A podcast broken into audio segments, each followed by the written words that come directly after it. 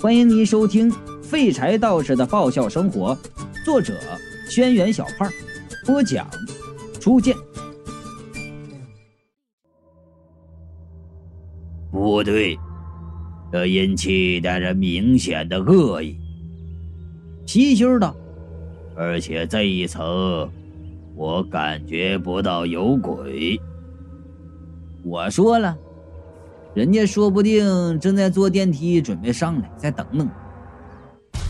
说话间呢，王亮走回来和我说：“马先生，现在发生突发状况，福董亲自来视察了，他对这片市场非常重视，我想带你去见见他，让你亲自和他说说你宣传的理念。”我愣了一下，才反应过来，他说的福董就是龙达企业的创始人福兴城。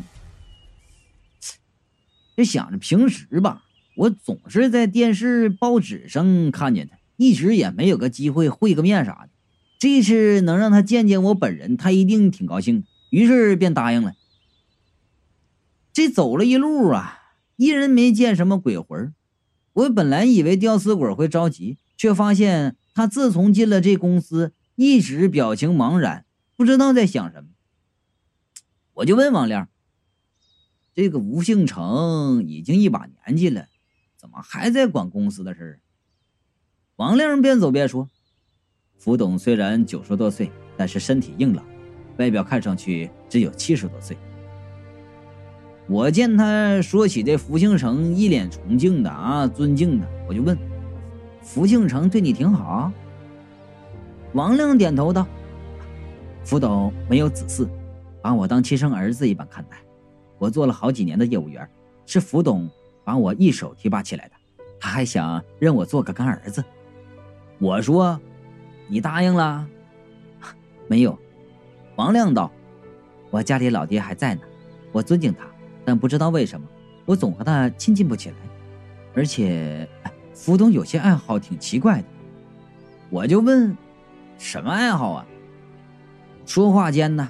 我们已经来到十八楼的会议门前，王亮指着会议室的门道：“你看，那是一扇常见的乳白色的门。奇怪的是啊，那门上一左一右贴着两张红纸，画着秦琼、尉迟恭两个门神，配着大理石地板和欧式门，显得格格不入的。我就说了，这福兴城是民俗爱好者。”王亮呢，摇头叹道：“他很迷信，平生最怕鬼神，出门身上总要带几串佛珠，进了屋子一定会在门上贴门神。这人也不知道在家发家之前呢做了多少亏心事儿，才怕鬼怕成这样。”趁着王亮敲门的功夫，我连忙低声对身边的孔婷道：“你别进去啊。”说不定那老头带了什么对鬼不好的东西，到时候别把你打得魂飞魄散了。说也奇怪，吊死鬼被门神吓得浑身发抖，眼睛却直直的盯着那门，移不开了。我和他说了几遍，他好像没听见一般。哎，这不会给门神吓傻了吧？我在心里问皮球。不，应该另有隐情。皮球答道。看那里！我转头一看，对面走到了拐角，露出了几个鬼头。那些鬼探头探脑的往这里看，从那流了一地的肠子来看，这些是孔家的鬼，没错。我心中一凛，隐隐觉得自己好像察觉到了什么。此时，王亮已经推开门，随着左右两扇大门应声而开。我们也看到了背对着我们站在会议室里的人。听到开门的声音，那老头转过身，是一个消瘦的老头，拄着拐杖，穿着一身板正的中山装。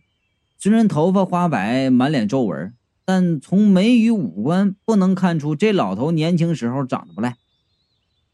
几乎是见到他脸的同时，一直沉默的孔婷惊呼出声：“老袁！”冷宝元，我一愣啊，抬头去看那老头王亮显然没有看到孔婷，指着那老头对我说道：“这就是我们福董。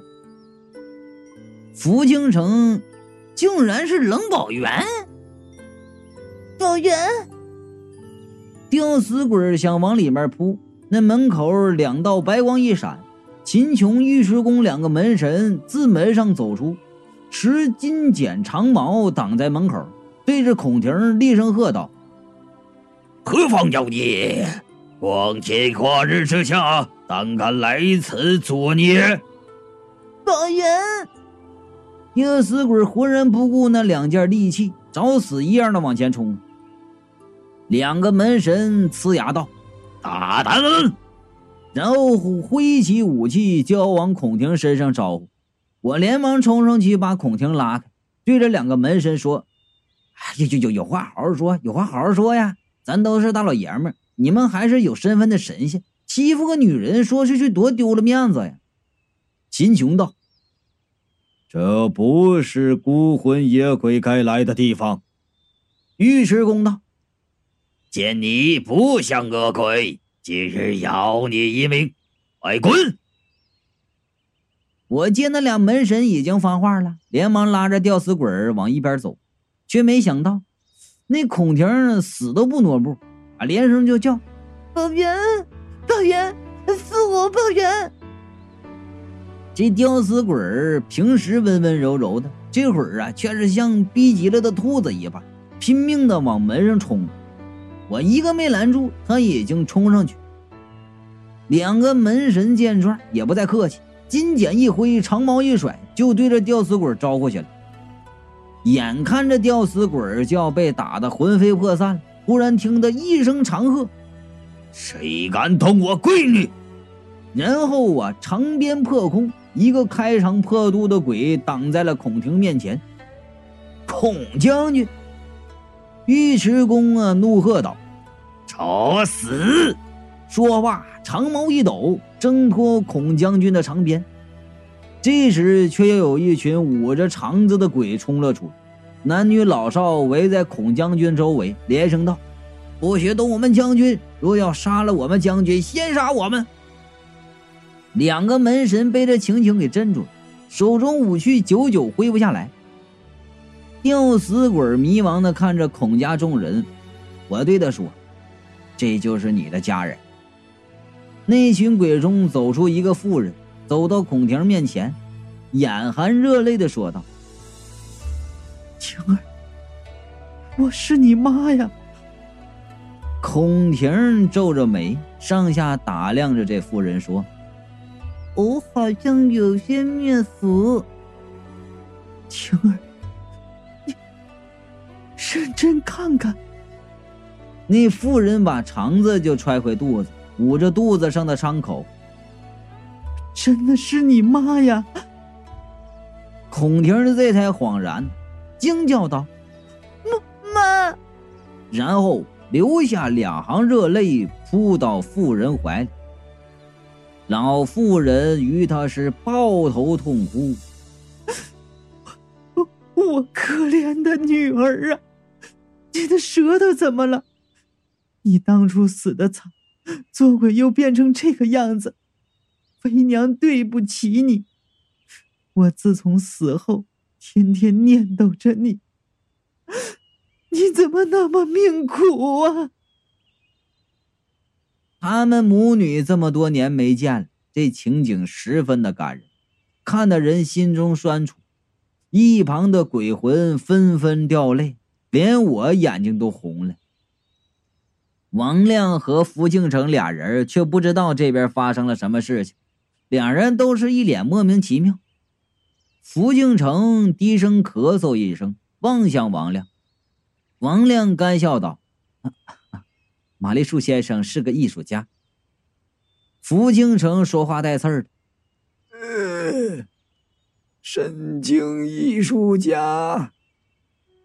孔婷是边哭边问：“爹娘，你们怎么死的那么惨？”孔将军本来抹眼泪，听到他这话呀，眉头一横，怒气冲天，用鞭子指向房中的福清城道。都是这个畜生！原来今天楼内阴气这么重，是因为众鬼见到了害死自己的真凶。孔将军这话一出，众鬼群情激愤，都要往门里冲。秦琼、尉迟恭都齐齐把路拦住。众鬼气的是大骂两位门神就助纣为虐。秦琼、尉迟恭就说道：“即便我们放你们进去。”你们也动不了他分毫，他手上戴的白玉扳指是能趋吉避凶的神物，你们这种道行根本没法靠近他。我闻言一看呢，福庆城手上果然戴了个白玉的扳指，不止如此啊，身边还一左一右站了两个彪形的保镖，看样子。我真是坏事做多了内疚啊！孔家大小义愤填膺，却碍于门神不能进屋。而那边王亮已经叫我：“马先生，福董在等你。”我对孔家鬼魂道：“那我先进去和他们说说啊。”说完呢，我重新走进会议室。王亮啊，向福庆城介绍我：“这就是我之前和你说的玛丽树。”福庆城怀疑的看着我。你说他水平很高啊？王亮就说：“啊，他的水平经过国际顶级调香师明仓布尼斯篇先生的验证。”明仓布尼斯篇先生，福庆城比王亮精明很多呀。听了这个名字，冷笑道：“我看。”是骗子吧？骗子？王亮说：“不像吧？”福庆城说：“你把那所谓的名曾布尼斯篇先生的名字倒着念一遍。”看不出来呀，这小老头逆向思维这么强，一下子就看出来这名字中的机关了。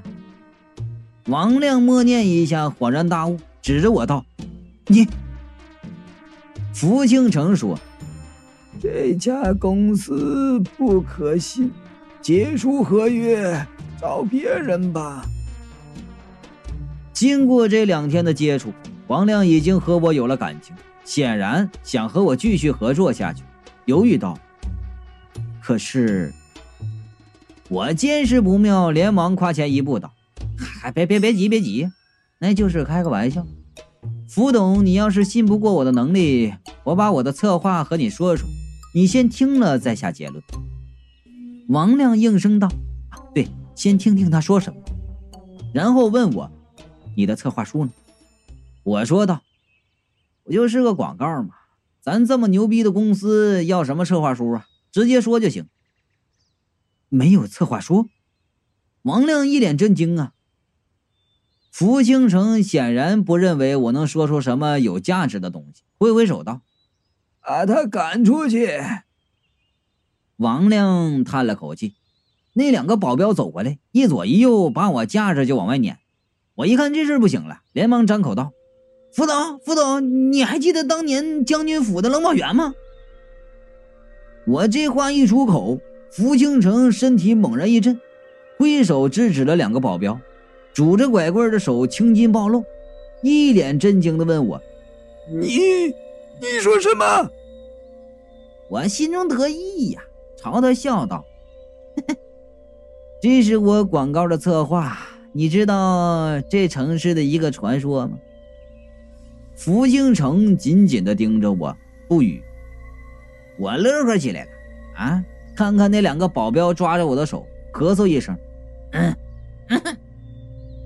福导，你对这创意感兴趣？福清城道：“松手！”那两个保镖松了手。福清城对我点头：“我很感兴趣，你继续说。”我得意的拍拍衣袖说：“我就知道啊，福董是有眼光的人。说起这个策划。”那就精彩了。门口，孔家众鬼和两个门神诉说着福庆城的恶行。我见那两个门神表情有所松动，故意慢悠悠的对福庆城道：“我的构想呢，是做一个连续剧一样的广告，让观众看了这集还想看下一集，而且用这个城市流传最广的传说做背景。”让人产生一种深刻的怀旧感，这种手法呢，我们在广告上称为拉布拉多吉娃娃效应。也就是说，福京城急道：“说重点。”我说道：“故事们发生在几十年前，这里呀住着一个名声显赫的将军，这将军呐。”有钱有势，膝下有个如花似玉的女儿。后来呀，这女儿被一个叫做冷宝元的男人瞧见了，一看，嘿，这女的是富二代呀！啊，哎，长得还不错。于是这怂包就起了坏心思，把她那姑娘被保护的好，还没踏入社会，生活阅历又不多。一下就被给忽悠住，要死要活的非他不嫁。将军呢，熬不住，就让他们结婚了。福庆城沉默不语，一脸痛苦，不知在想些什么。我接着道：“俩人刚结婚，关系确实挺好的。可是那冷宝元当小白脸也不安，很快就勾搭上府里一个丫鬟。”这事暴露之后，那小姐深受打击，上吊自杀了。我边说呀，边往门口看。孔见鬼做事要打门神，被孔将军拦住了。孔将军先拉着自己的肠子给门神看，然后一脸气愤地指向福庆城。门神又摆摆手，旁边鬼呢见好说歹说都不行，又激动起来，又要和门神干起来。然后呢，王亮又问他这一问话呀，把所有的鬼的目光都吸引来了。然后啊，他们像是看到什么不得了的东西一样，动作全部定格。我一扭头，只见福庆城身后的窗外，那个叫小红的女鬼慢慢的爬了起来。这女鬼出现的时间、地点都让人想象不到。短暂的死寂之后，孔家鬼爆发了。对着秦琼尉迟恭就吼道：“他咋能进去呢？”两个门神回答的理直气壮的：“我们是门神，守的自然是门，不是窗。”这话一出啊，孔家鬼是一哄而散。随即听得不远处电梯“叮”的一响，我愣了半晌啊，直到福庆城不耐烦的咳嗽一声，才反应过来。三步两步跑到窗口去看，只见孔家鬼挤在楼下，黑压压一片，在孔将军的带领下往楼上爬。爬楼这工程对他们来说十分的痛苦，因为他们的肠子总是顺从万有引力往下坠。两个门神收起武器，满意的看着瞬间变得空空如也的会议室门口。秦琼对尉迟恭道。如今众鬼已经驱逐，你我可以放心回去了。尉迟恭点头。我们今天做的极好。说罢，俩门神扬声齐笑，满意的走回了门上的贴画中。啊看的是叹为观止，这神界公务员的工作素质真是高的令人赞叹。马先生，我一直没说话。福清城忍无可忍，就喊道：“继续！”啊啊！那我之前说到哪儿了？啊啊啊！呃，说到那小姐上吊自杀了。我走回到福清城身边，接着说道：“那冷宝元呢，本就是一个入赘的小白脸啊。这一看，小姐死了，害怕自己以后没办法在将军府立足。”于是呢，趁孔家给小姐办丧事，串通那私通的丫鬟，偷出了孔将军一些秘密信件，向将军对头报密。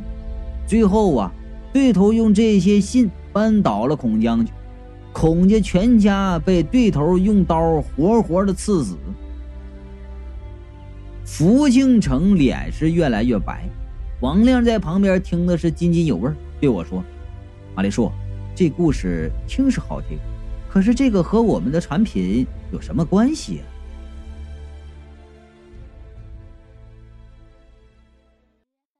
想了解更多初见有声作品或提前收听，可以关注微信公众账号“初见说书”，或者加初见的微信：一零三三三四六三五五。